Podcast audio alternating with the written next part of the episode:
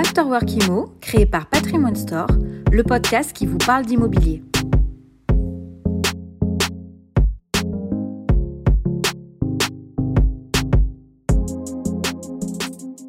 Marie Cœur de Roi vient de nous rejoindre. Bonjour Marie. Bonjour Guillaume. Et Arnaud Groussac. Bonjour Arnaud. Bonjour Guillaume. Fondateur de la plateforme d'accompagnement en investissement immobilier, la plateforme patrimoinestore.com. À quelques jours de cette présidentielle, on va évoquer les pistes pour un quinquennat réussi en investissement immobilier. Arnaud, vous êtes un professionnel de secteur immobilier, vous êtes jugé parti, on va le dire, mais, mais imaginons, nous sommes dans le métavers et c'est vous le nouveau ministre du logement. Voilà, oh nouveau ministre de l'immobilier. On est dans le métavers là, voilà. Quelles sont les pistes Quelles sont les pistes à mettre en œuvre pour que ce nouveau quinquennat soit, du point de vue de l'immobilier, un quinquennat réussi? Ben Déjà, ce qu'on peut dire, c'est qu'on en a très peu parlé pendant l'élection. On en parlait euh, juste avant, mais c'est vrai que c'est un des grands oubliés de la campagne et pourtant c'est un sujet fondamental pour le pouvoir d'achat des Français. De la campagne et des différents quinquennats, il va falloir le Exactement. Exactement. Et le quinquennat qui vient de se terminer n'est pas le plus réussi sur un plan immobilier. En tout cas, euh, si on se concentre effectivement sur les zones tendues, celles en pénurie d'offres, celles en carence de logement, celles en carence locative. Et donc nous, on, chez Patrimoine Store, on s'est amusé à, à travailler sur des pistes qui seraient des pistes de réflexion globale et se dire, tiens, sur les cinq ans, sur quoi on pourrait travailler, qu'est-ce qu'on pourrait euh, dynamiser justement sur ces zones tendues pour amener de la hmm. visibilité, de la pérennité et euh, essayer de contenir la hausse des prix dans l'ancien, notamment avec le neuf? Cinq pistes pour les cinq prochaines années. Quelle est votre première piste? Alors la première piste, nous sommes partis euh, de la base, c'est-à-dire de l'offre, de se dire aujourd'hui l'offre est vraiment très très basse. On a évoqué plein de sujets, plein de problématiques et nous on s'est dit tiens il y a deux sujets sur lesquels on pourrait amener des solutions. La première, ça serait d'harmoniser sur un plan national les règles de construction, de limiter en fait l'impact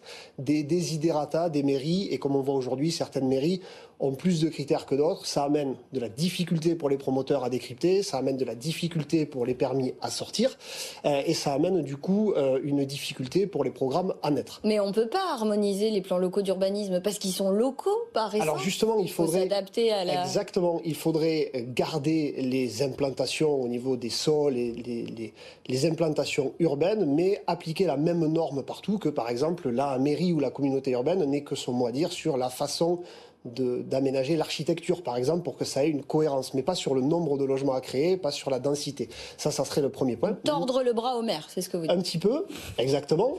Voilà, mais justement. C'est le côté judoka de Voilà, exactement. exactement mais dans la proposition, on amène une nouveauté et c'est de dire justement, on va aussi les récompenser ces maires. On sait qu'ils ont eu les dotations qui ont baissé très fortement les dernières années.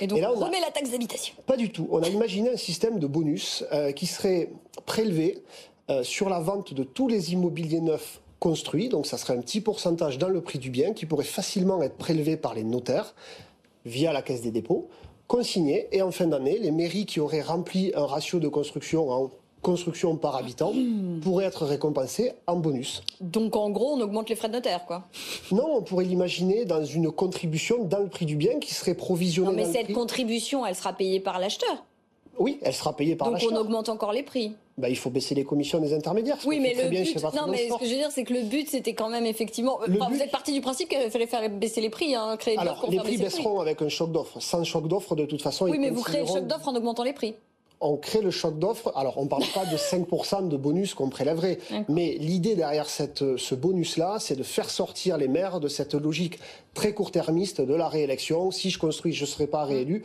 Et c'est d'amener de la dotation et de dire, on peut vous récompenser. Aujourd'hui, on les pénalise parce qu'ils font pas assez de social, mais il n'y a aucune contrepartie. On pourrait imaginer justement ce, petit bonus, hmm. justement, à l'achat. Une petite carotte pour euh, convaincre les maires d'agir. Mais voilà, c'est pas facile d'être ministre du logement. Là, vous êtes dans la pas ce ministre et vous avez en face de vous une journaliste coriace. je suis pleine de convictions aussi, vous voyez, et, c'est ça l'idée aussi. Pour que ça marche, encore faudra-t-il trouver des investisseurs solvables qui, a choisi, qui acceptent d'investir dans, dans, dans ces programmes neufs. Exactement. Alors ça, c'est le deuxième volet, c'est la deuxième proposition. Aujourd'hui, on le voit, le crédit est de plus en plus difficile. Il faut différencier, bien entendu, là on va parler d'investissement. Hein purement d'investissement, il faut différencier la solvabilité d'un primo-accédant et d'un investisseur. Aujourd'hui, sur les dernières mesures qui ont été prises depuis deux ans, clairement les 35% peuvent ne pas être un frein. La durée de 25 ans non plus pour un investisseur, c'est extrêmement rare d'aller là. Voilà la durée d'emprunt. En revanche, nous demandons dans cette deuxième mesure au HCSF de revenir sur le calcul de l'endettement et de réintégrer pour les zones tendues la méthode du différentiel, c'est-à-dire la différence entre le prêt et 70% du loyer. Parce qu'aujourd'hui, ce dont on se rend compte, c'est que quand un investisseur investit en zone tendue, alors À plus forte raison si on est en loi Pinel. La différence entre L'effort d'épargne qui dit met tous les mois, qui est globalement entre 200 et 300 euros par mois sur un T2 par exemple, et ce que ça prend dans l'endettement est colossal. En endettement, ça peut aller jusqu'à 700, 800 euros nouvelle, avec le nouveau calcul. Donc pour retrouver de la capacité d'emprunt pour les investisseurs, il faut revenir au différentiel qui va atténuer ça. Ou peut-être juste prendre en compte le reste à vivre, ce serait peut-être la, façon la plus simple de faire les choses, hein, non? Le reste à vivre, c'est une grosse, euh, une grosse proposition aussi. Mais Et vous, ministre Arnaud, faites-le, franchement. Oh bah, on pourra aller jusque-là, il n'y a aucun problème. Mais en tout cas, déjà, le, cette première notion re-rentrerait dans l'assiette beaucoup de gens qui, ont, qui, soit qui ont déjà de l'immobilier, soit qui ont déjà un prêt de résidence principale, et qui seraient beaucoup moins pénalisés par ce mode de calcul. Et ça coûte surtout rien à personne. Hein. Arnaud, Arnaud Groussac, on rappelle Patrimoine Store, vous nous accompagnez, vous euh, dévoilez, vous nous révélez vos pistes pour un nouveau quinquennat réussi en matière d'investissement immobilier. Vous avez apporté deux premières pistes, une troisième.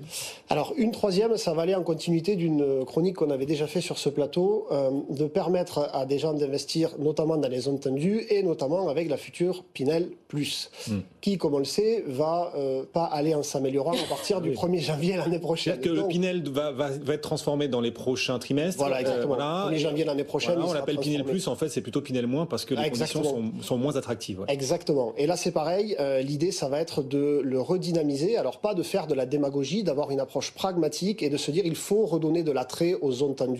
Et pour ça, il faudrait que sur la Pinel Plus, on abonde un petit peu plus le gain fiscal, par exemple de 18 à 20% de réduction d'impôt sur la durée, de manière logique et pragmatique, pas être démagogique, et surtout de réévaluer les plafonds de loyer pour les logements qui respectent la nouvelle norme thermique. Aujourd'hui, dans la Pinel Plus qui va, qui va arriver, seul l'investisseur paye cette transition écologique. Là, l'idée, ça serait de répartir plus équitablement entre l'investisseur, et le futur locataire, et le futur locataire qui, lui, va faire des économies d'énergie. Donc c'est cette idée-là de le bonifier pour dire... Mais vous êtes d'accord pour faire de la dépense publique dans ce cas-là, mais pas pour, par exemple, donner de l'argent aux maires bâtisseurs bah, justement, moi j'ai fait une proposition pour donner de l'argent aux maires bâtisseurs. Euh, vous faites porter le coup aux acheteurs, alors que là, pour le coup... Euh, Aujourd'hui, refaire descendre de la, de la dotation de l'État vers les maires, c'est compliqué. Il faut trouver des moyens de les amener. très je trouve très enthousiaste quand même sur l'idée qu'on puisse augmenter les, euh, les plafonds sur le Pinel. Nous, on a estimé ce bonus à 0,2%. Vous voyez, donc on n'est pas le bonus du prix de vente de la première proposition, donc on n'est pas non plus sur 5%, et on a des moyens quand même aujourd'hui économiques avec le, le choc d'offres de réguler les prix de 0,2%. On devrait y arriver quand même. Il y, a un, autre enjeu, chantier, défi pour l'immobilier, pour tous les acheteurs, les investisseurs et tout simplement ceux qui vivent euh, entre quatre murs. C'est notre cas à tous, c'est la rénovation énergétique des logements avec une réglementation hyper lourde et stricte qui va se mettre en œuvre. Ça risque de faire encore monter les prix de l'immobilier. Est-ce que là-dessus, vous pouvez apporter allez, une piste, une solution, une solution en tant que futur ministre du logement dans le métavers alors justement, notre quatrième proposition, ça concerne l'immobilier ancien. Aujourd'hui, encore une fois, dans les zones tendues, il y a un énorme défi sur les cinq prochaines années, c'est la rénovation des copropriétés existantes. On parle du neuf, effectivement, et de, la qualité euh, du neuf. On a oublié les critères d'usage hein, dans la Pinel qu'il faut revoir pour certains points. Mais là, l'idée, c'était d'amener une solution sur l'immobilier ancien. Comment on fait? Et là, nous, en fait, on s'est, euh, on s'est dit, bah, tiens, il faudrait bonifier les investisseurs qui jouent le jeu de cette transition. Et donc, si vous passez par exemple des euh, deux dernières lettres du DPE jusqu'à la lettre C, mhm. que vous engagez des travaux, ben vous avez droit aussi à la, à la loi Pinel pour le réhabiliter. Ça aurait deux avantages. Le premier, c'est que ça permettrait de densifier l'offre sur les investisseurs et notamment la Pinel. Euh, et ce qu'il ne faut pas oublier, c'est qu'à chaque logement Pinel que l'on met sur le marché, qu'il soit neuf ou ancien dans, notre, dans nos propositions, ça amène aussi un plafond de loyer qui est extrêmement intéressant pour les locataires. Et du coup, si on permet dans la rénovation, dans l'immobilier ancien, dans les copropriétés, d'amener cette loi Pinel, ça va permettre de rénover énormément de logements. Alors, juste pour la précision, pour ceux qui écoutent, la Pinel réhabilité, elle existe aujourd'hui. La seule chose, c'est qu'elle n'existe uniquement que pour des opérateurs qui font un programme entier. On prend un bâtiment ancien ou des bureaux que l'on transforme non, non, mais vous avez aussi le de Normandie, mais bon, on va peut-être voilà, peut la, la, de parler, la de Normandie est le même principe. la de Normandie aussi, tiens. Voilà, la loi, en fait, la loi de Normandie. euh, oui, c'est un ministre du Sud-Ouest, c'est pour ça, il y a quelques expressions. Euh, donc l'idée là, c'est de, de l'amener logement par logement et, euh, et, que ça soit une résidence des années 60 qui a besoin d'être dynamisée ou pas, on crée créer la Pinel Plus pour l'immobilier ancien. Bon, beaucoup de solutions que vous proposez depuis ce que vous mettez en avant. Vous en avez oublié une, c'est aussi un mot féminin en l'occurrence, même si ça s'écrit sans E à la fin, c'est la fiscalité. Alors non, on l'a pas oublié. Vous vous dites le fiscalité Non, la fiscalité. c'est son côté On l'a pas oublié, c'est notre dernière proposition qui est aussi fondamentale. Aujourd'hui, on, a fait une étude sur l'ensemble de nos clients et on a demandé à nos clients pourquoi vous choisissez une solution en meublé. Alors il y a plein d'arguments sur le fait que ça soit euh, plus flexible, etc. Mais en fait, la première qui sort à 88%, ils choisissent le meublé pour la fiscalité. Parce qu'avec les amortissements, vous n'avez pas de fiscalité. Et donc là, on s'est dit, cette euh, augmentation du marché du meublé, qu'il soit meublé annuel ou colocation, etc., crée un très fort déséquilibre sur le marché. Et donc, on s'est dit, pour qu'on fasse revenir des gens du meublé vers le revenu foncier, il faudrait que l'on fasse la flat tax qui est en place sur les produits financiers, ah sur les revenus fonciers. Ainsi, on réaligne, on ne crée pas de disparité et beaucoup de ces euh, logements quitteraient donc le meublé pour revenir, et vous pourrez le coupler aussi avec une pinelle réhabilitée, et donc on remettrait des, des, logements à prix euh, à loyer modéré. Voilà quelques pistes, je vois euh, Marie... Ah bah là, c'est à fond sur la dépense publique, moi je suis pas... Ah voilà, hein, aidons, aidons. Non, pas hein, du tout, justement. Pas du tout, parce qu'on va créer plus de transactions, amener des, sources de revenus différentes aussi, via la TVA, et puis la croissance qu'on va amener avec la construction. Je dis rien, on n'a plus le temps. On a ah, plus le temps. La prochaine fois, on, fait une demi-heure. Voilà, la prochaine fois, on fait une demi-heure avec Arnaud. Il va me détester. Arnaud Non, avec grand plaisir. Il aime me détester. Je sens que ce débat va se poursuivre en dehors du plateau. Allez, oust Merci à tous les deux de nous avoir accompagnés. Arnaud Broussac a fait quelques pistes voilà, pour euh, un futur quinquennat réussi en matière d'immobilier, fondateur de la plateforme patrimoinestore.com. Marie Cœur de Rouen nous accompagne aussi chaque jour. Merci Marie.